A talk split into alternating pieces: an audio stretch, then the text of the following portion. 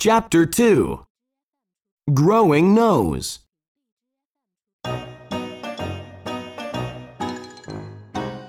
Pinocchio is going to school.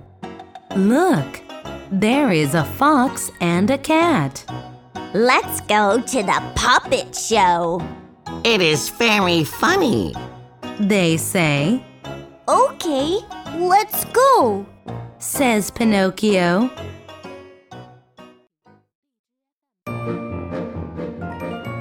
Pinocchio goes to the puppet show.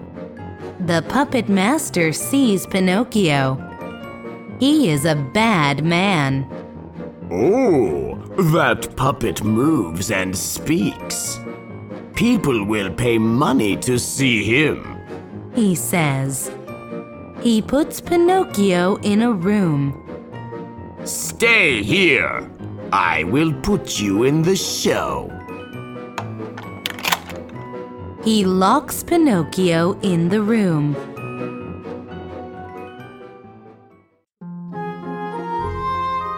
Pinocchio is very sad.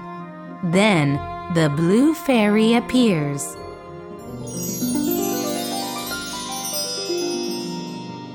Pinocchio, why are you here? She asks. I wanted to go to school, but the fox and the cat took me here. Lies Pinocchio. Oops! Pinocchio's nose is growing.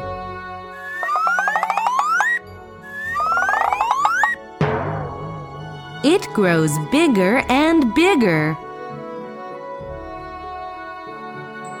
Pinocchio, you are lying. So your nose is growing. Says the blue fairy. Sorry, Says Pinocchio. I will not lie again. Good. The blue fairy calls some woodpeckers.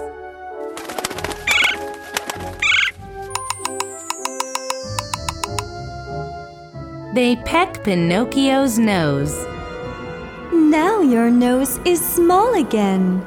And you are free.